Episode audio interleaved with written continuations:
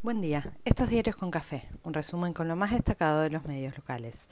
Hoy es lunes 25 de abril y los diarios de esta mañana comparten agendas y se distancian en los enfoques.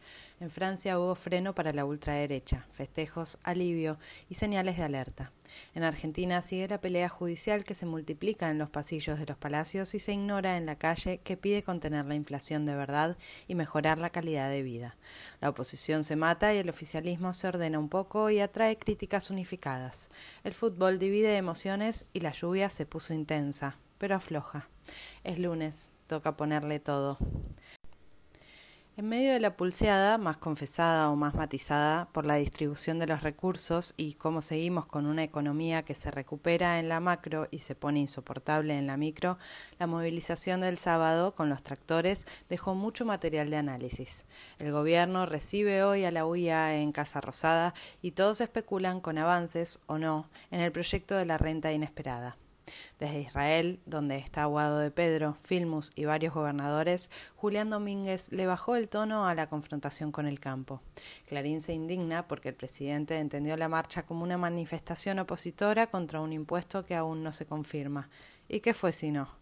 Mientras el central alertó sobre las excepciones pedidas al secreto bancario en la creación del fondo para el fondo que ya junta adhesiones en la calle. El central pide evitar una corrida bancaria. Llevamos semanas alrededor del tema y el central plantea inconveniencias recién ahora. En tapa de ámbito alertan por cortes de energía en algunas empresas y exportaciones inexplicables a Chile. En cambio, desde la tapa de cronista aseguran el abastecimiento, pero un poco más caro y con más subsidios. Había una guerra que auguraba lo peor. Nadie puede darse por sorprendido. Pablo González en BAE sigue prometiendo un alivio impresionante en las cuentas públicas cuando el año próximo pueda arrancar el gasoducto Néstor Kirchner. Desde Washington, Guzmán calificó como excelente la relación con los Estados Unidos por la energía. En ámbito celebran que el central haya recomprado el oro vendido en 2021 y siga engrosando reservas. En Israel, los gobernadores celebran acuerdos para el combate de las sequías con complejos sistemas de riego. También festejan acuerdos sobre biotecnología y alimentos. El gobierno autorizó aumentos para Internet, telefonía y televisión. También hubo luz verde para subir el bioetanol. Siguen los cálculos para la inflación de abril. La oposición sigue con sus misiles cruzados y nadie le exigió, desde los principales medios ni sus votantes, que se despeguen del espanto de la manifestación del sábado. La nieta de Estela Carlotto salió a repudiar la figura simulando ahorcamientos en la puerta de la Casa Rosada.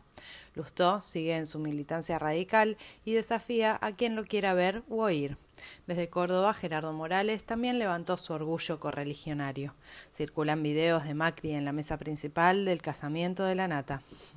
En Nación cuentan que los técnicos de la oposición analizan la conveniencia de un cambio de moneda. Ahí se ve el poder de Milei en la discusión general. Propone la dolarización y todos se ponen a trabajar. El presidente, Cristina y varios referentes políticos conmemoraron el genocidio armenio. En medio de la discusión judicial, la vice replicó en sus redes un video que se burla de las tapas de Clarín de la semana pasada y la obsesión del gran diario con ella. Se esperan novedades en el debate que se abre mañana en el Senado respecto a posibles cambios en la composición de la Corte y lo que pase en diputados sobre el funcionamiento del Consejo de la Magistratura.